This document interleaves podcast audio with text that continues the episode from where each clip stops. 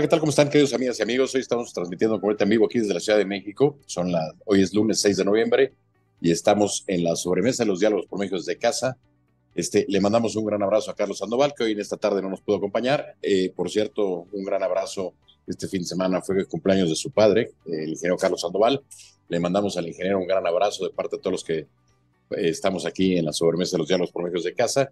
Y a Carlos Sandoval le mandamos un gran abrazo. Mañana él estará con nosotros aquí en la Asociación Presidencial eh, a partir de las 9 de la noche y el próximo lunes aquí estará como todos los lunes en la sobremesa de los diálogos por México de casa. Como les digo, totalmente en vivo, transmitiendo desde Ciudad de México. Y bueno, vamos a empezar hoy el programa con el tema de, seguimos en el tema de lo de Acapulco. La verdad lo que sucedió, eh, muy triste, muy triste lo que ha ocurrido en el puerto de Acapulco. Eh, esta tragedia del huracán Otis que azotó la bahía con una fuerza inusitada de 5 grados, eh, un huracán categoría 5. Eh, lamentable lo que se ha vivido porque, pues, como lo vemos ya, el cambio climático está entre nosotros. Eh, la manera como esto se desarrolla pasa a ser una tormenta tropical que se empieza a reportar el fin de semana, sábado y domingo, que se empieza a articular. El lunes se anuncia que ya es tormenta tropical y el, y el martes, en menos de 12 horas, pasa de ser tormenta tropical a categoría huracán 5, este, una fuerza desmedida, según eh, mediciones, según la gente que sabe. Es el huracán más fuerte que ha impactado eh, desde que están la medición de los satélites. Y bueno, pues este, la fuerza de la naturaleza no la podemos menospreciar, no la podemos quitar. Este, ahí está presente. Pero lo que sí hay que señalar es la irresponsabilidad y la forma de actuar y la inoperancia, la ineficacia la ausencia de tanto de los gobiernos federal, estatal y municipal eh, en el caso del tema de Acapulco. Este, lo que hemos estado viendo es una tragedia. Eh, es increíble que el presidente no esté ahí personalmente apoyando, que por alguna forma, que por cuidar la imagen presidencial, este, eh, no se acerque a la zona. Y me refiero, no tiene que acercarse simplemente a, motivar a la gente, a organizar, a coordinar los trabajos de reconstrucción, de recuperación de la gente. Eh, los que hemos participado, en mi caso me ha tocado participar en, un huracán y me ha tocado participar en dos lluvias torrenciales eh, que se dieron en el Estado de México muy fuertes. Eh, uno sabe que los primeros minutos son muy importantes para, en caso de que haya gente herida, lesionada, poderla rescatar con vida si de alguna forma esto no se genera, si esto no se llega a tiempo, pues las personas pueden morir, si, no llega la, ayuda oportuna. Digo, entendemos, como lo digo, que fue un fenómeno atípico, pero ¿dónde vienen los errores de gobierno? Y hay que señalarlos, ¿no? Este, ha, habido una campaña por parte de medios afines a gobierno, donde señalan que, bueno, pues es un, huracán que nunca se había generado, estoy de acuerdo con eso, pero precisamente en una época en donde estamos viviendo el cambio climático, donde ya nos agarró esta situación, pues las normas y los códigos, los estándares que debemos de tener, la forma de actuar, los manuales de protección civil deben de ser adecuados a las etapas que estamos padeciendo. Entonces, eh, esas 12 horas en otra circunstancia hubieran sido suficientes para poder ayudar a la población, cosa que no se hizo en este caso. Eh, a las 8 de la noche hubo por ahí un, mensaje en la red social del presidente donde advertía pues, que tuvieran cuidado. O sea, ya me imagino a la gente esperando a las 8 de la noche que les diga el presidente que viene un huracán fuerte. Para eso se crean consejos, eh, para eso existía dentro de protección civil el consejo, se, se, se, sabe que viene en la época de huracanes, se establece un consejo que debe de presidir el, el, titular o la titular, en este caso de la Coordinación de Protección Civil, dependiente de la Secretaría de Gobernación, en donde es una mesa de trabajo donde hay un representante de las secretarías principalmente involucradas en esta situación, salud, comunicación y transportes, o sea, todas las dependencias que de alguna forma tendrían que ver, tendrían que estar sentadas en esa mesa. Y en ese, en ese lugar es donde se discute y precisamente se ve el tipo de apoyos que se debe demandar en caso de que se requiera. Entonces, por aquí vemos varios errores. La primera, nunca se instituyó este consejo. Eh, segundo, a pesar de que se sabía que había una tormenta tropical y que ya se sabía desde la mañana que ya era un huracán, que eso se puede convertir en un huracán categoría 1, este, no se advirtió.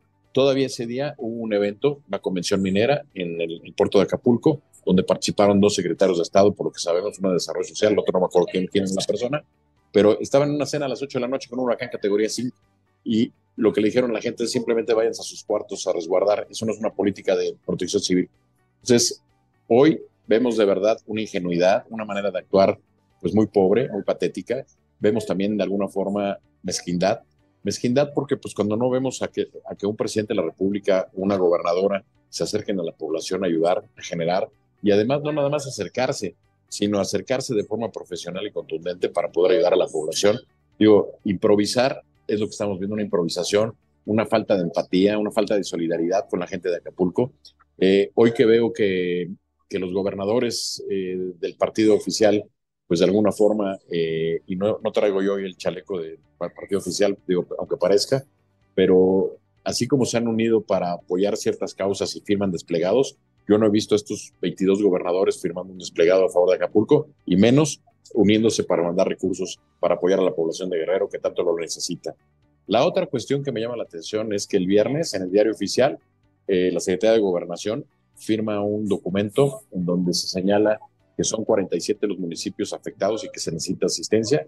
Este, de la noche a la mañana el presidente hoy pide una disculpa, dice no son 47, son solamente dos. ¿Bajo qué argumentos? No lo sé cuáles sean esos dos, que nada más que dice que es Acapulco y Coyuca de Benítez, que son los que están dañados. Pero los daños a los edificios, a las estructuras, a las casas de la gente y a los más necesitados, de verdad es, una, eh, es muy cuantioso lo que se va a requerir de apoyo. Y pues no se ha visto, no se ha visto, eh, se ha visto una ausencia de gobierno. La sociedad civil, como en estos casos o como ya ha pasado en otros eventos en México, pues ya se empezó a organizar. Hemos visto gente que está llegando que ni siquiera son de México. Vimos un chef español que montó una serie de cocinas para apoyar a la población. Hoy cuando más se necesita son camiones para recoger toda la basura. Necesitamos cloro, necesitamos agua, necesitamos eh, todo lo que es eh, poder vacunar a la gente contra tétanos, difteria, eh, la malaria, la fiebre amarilla. Este, necesitamos este, eh, buscar la manera pues, de, que se fumigue toda esa zona, eh, de que la gente pueda sacar las cosas que, no, que se echaron a perder. Y necesitamos de verdad un plan de rescate. Este, hoy que vemos esta situación y, escuchamos las noticias, pues yo no soy tan, tan optimista como el presidente que para diciembre esto está arreglado. Yo creo que esto va a ser un proceso muy largo, de dos a cinco años por lo menos, para volver a retomar las cosas y para que el puerto vuelva a retomar su esplendor, unos 10 años. Y ojo, ¿eh? en 10 años que esto vuelva a recuperarse eh, de forma total, 5 a 10 años, esto es lo que no estamos exentos de que vuelva a pegar otro huracán, no estamos exentos de un terremoto. Entonces, creo que se deben de tomar todas las medidas necesarias y, prudentes para poder eh, prevenir un futuro evento de estos. Hoy es para que también el Congreso del Estado de Guerrero estuviera dictando normas más estrictas en la construcción de las nuevas eh, viviendas, de los nuevos edificios, de los nuevos hoteles, para que esto no vuelva a suceder. Lo que pasa en otros países que, están eh, no exentos de esto, ponen normas muy altas en donde piden especificaciones del vidrio, de los cristales, del tipo de PVC de las puertas para que resistan vientos arriba de 300 kilómetros por hora, de que tengan cortinas anticiclónicas, este, etcétera, etcétera. Debe de haber ciertos procedimientos para salvaguardar la vida de las personas y no actuar la, en la ocurrencia. Por ahí esta semana escuchaba ahí algún comentarista que decía que si vale la pena rescatar Acapulco. Claro que vale la pena rescatar Acapulco. Acapulco necesita de todos nosotros. Hay que rescatar el bello puerto de Acapulco. Hay que ayudarle a la gente. Más de 800 mil personas se encuentran afectadas y claro que merece la pena. Y merece tener un Acapulco moderno, de lujo, para todos, de, interés, donde la gente pueda tener salir de la pobreza, donde pueda tener sus negocios, donde pueda entrar y trabajar, donde pueda estar tranquilo, donde pueda tener la seguridad. Hoy un Acapulco, después de lo que vimos, es para que tenga albergues preparados para, en caso de alguna situación como esta, que, funcionen como clubes deportivos para la gente, para, para, para el tema social, canchas de básquetbol, canchas de fútbol, que en caso de que se requieran puedan actuar de, de albergues, de resguardos para la gente. Hoy eh, se necesitan colchonetas, se necesitan cuestiones de este tipo de apoyos, se necesita hacer un censo para que la gente de, de desarrollo social, del, en este caso hoy de la Secretaría del Bienestar, pueda entrar y pueda llevar los apoyos necesarios, de apoyar con electrodomésticos a la gente, etcétera, etcétera. Y eso no se está viendo. O sea, la ayuda que llega a cuentagotas hoy en día en Acapulco y ya ha pasado casi ocho días, el martes pasado, llevamos para ocho días, pues la verdad da mucha pena lo que se está viviendo. Es para que también el gobierno mexicano pudiera salir al mundo a decir y a pedir la, el apoyo internacional para esta situación y esta cuestión. Y ya no hablemos de los fondos que se quitaron del Fonden para poder eh, enfrentar este tipo de cuestiones, que eran fondos que, en este momento podían actuar en beneficio de la población.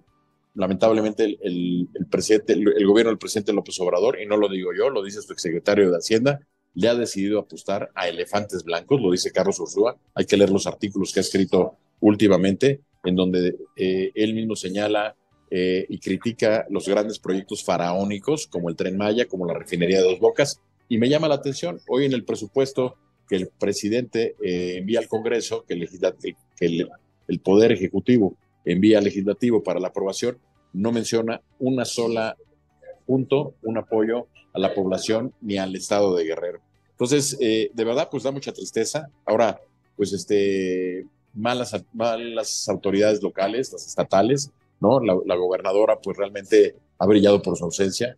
Eh, la presidenta municipal, la maestra Belina, está rebasada.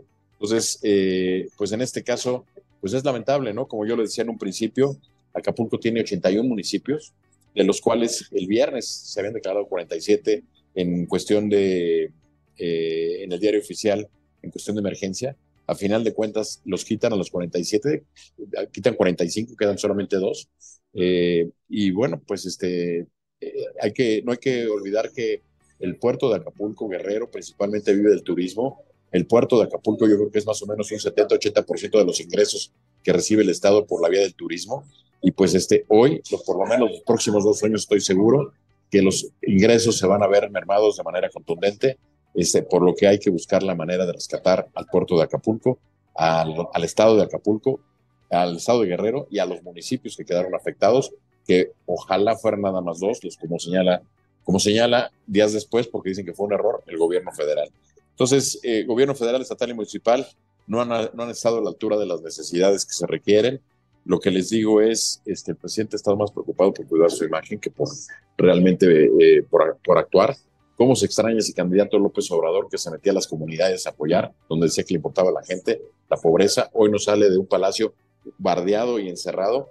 Hoy el presidente que prometió vivir en su casa vive en un palacio el que, prometió entregar una casa que para eso era, para eso se usaba esa casa y tenían los presidentes su casa, que eran Los Pinos, que por cierto fue Lázaro Cárdenas, un presidente de izquierda eh, con una gran vocación social, el que instituyó la casa presidencial de Los Pinos, para el presidente para evitar esto.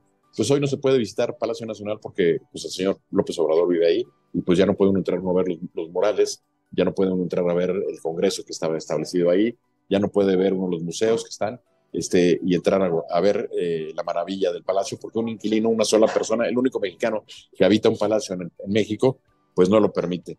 Hoy se dio una manifestación en la Ciudad de México, eh, llegaron gente de Acapulco pidiendo apoyo, pidiendo comerciantes, gente local, presente de acercarse, y el gobierno de la ciudad lo que hace fue, pues no los deja entrar, les prohíbe la entrada, se tienen que bajar los autos para poder llegar a Palacio Nacional. Qué curioso que uno de los presidentes que más protestó en la historia de México fue siendo opositor, hoy le aplique la contraria a la gente que de forma pacífica llega a manifestarse. De verdad es increíble esa mezquindad, esa falta de empatía y esa falta de solidaridad. Pero bueno, este, a final de cuentas, eh, eh, imagino que la gente eh, sabrá y se dará cuenta. Por eso la importancia de buscar gente que se lance a puestos de elección popular, que tengan la capacidad que tengan el compromiso para que en caso de que se presenten situaciones como esta puedan responder y gente que tenga la visión, la voluntad para mantener un Estado de Derecho, para generar economía. Y no me estoy hablando nada más de Acapulco o del Estado de Guerrero, me estoy manifestando de todo el país. De verdad, se necesita gente comprometida y no simplemente improvisados que lleguen a un, un, puesto político y que a la hora que pasa esto se queden como momias petrificadas ante la tragedia de lo que está sucediendo. Pero bueno, pues, este, ¿qué les puedo decir? Duele Acapulco, creo que todo el mundo tenemos una historia en Acapulco, eh, varias historias. Digo, en mi caso, mis padres se casaron ahí, justamente yo nueve meses después eh, nací, por eso de alguna forma digo que provengo de Acapulco. Este, entonces, eh, creo que cada uno puede por ahí construir alguna historia que tuvo en su infancia, en su niñez, en su adolescencia, incluso hoy en día con el puerto de Acapulco. Pero bueno, este, ¿qué puedo decir? Perdón, pero pues sí, sí, sí, es, sí, sí, sí frustra, sí es, es molesto, sí es, ¿no? Ver, que no ayuda a llegar la ayuda, ver que esto está completamente deshecho y ver eh, que pues también, ¿no? La, culpa durante varios años construimos, eh, era la ley de, del, del, dinero, la que valía, sin tomar en consideración ninguno de los factores a los que me he referido en este momento. Pero bueno, este, esperemos que la situación se componga. Dicen que después de la calma, después de la tormenta viene la calma. Y bueno, vamos a ver cuánto tiempo más Acapulco tardará en poder recuperarse. Por lo pronto, bueno, pues este, nuestra solidaridad con toda la gente que está en Guerrero, los municipios afectados. Este, les digo, ojalá se confirme que solamente sean Acapulco y Coyuca y que no sean nosotros 45 que borraron simplemente de un plumazo. Este, por otro lado, bueno, pues este, ya en unos días más conoceremos a los candidatos a las nuevas gubernaturas de los partidos políticos.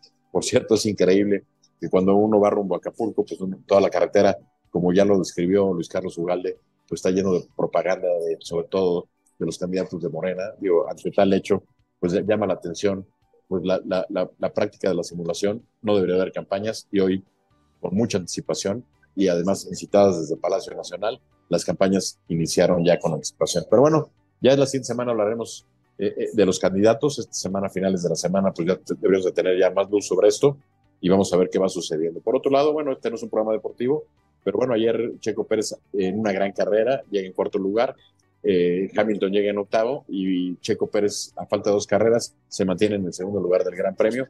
Esperemos que Checo logre mantener la posición y quede su campeón del torneo eh, del, Gran Premio de, Fórmula 1 a nivel mundial. Y pues no cabe duda, eh, Checo Pérez se ha convertido en el mejor piloto en la historia del automovilismo en México. Y bueno, pues le mandamos también una felicitación y pues estamos con Checo para lo que viene. Otro gran tema es la selección femenil de fútbol. En Chile, en los Panamericanos, logró el oro. La verdad, felicitaciones a la selección femenil de fútbol.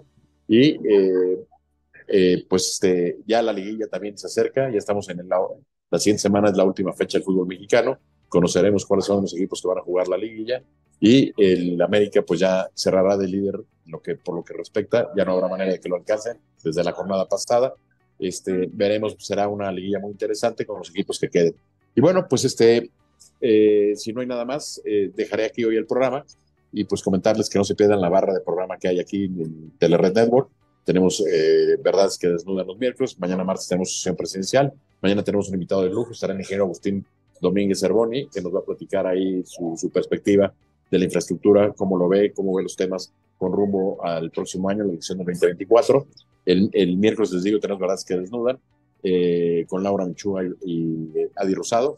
El jueves tenemos Soy con Dios eh, y todos los lunes tenemos sesión presencial. Antes de que me regañe el productor, hoy en la noche, 9 de la noche, tenemos el programa estelar de lucha libre. También no se lo pierdan aquí en Telered Networks. Les mando un gran abrazo, que tengan un gran inicio de semana hoy lunes y nos vemos aquí mañana, sesión presencial, 9 de la noche y el próximo lunes, 6 de la tarde, en la sobremesa de los diálogos por medio de casa. Gracias.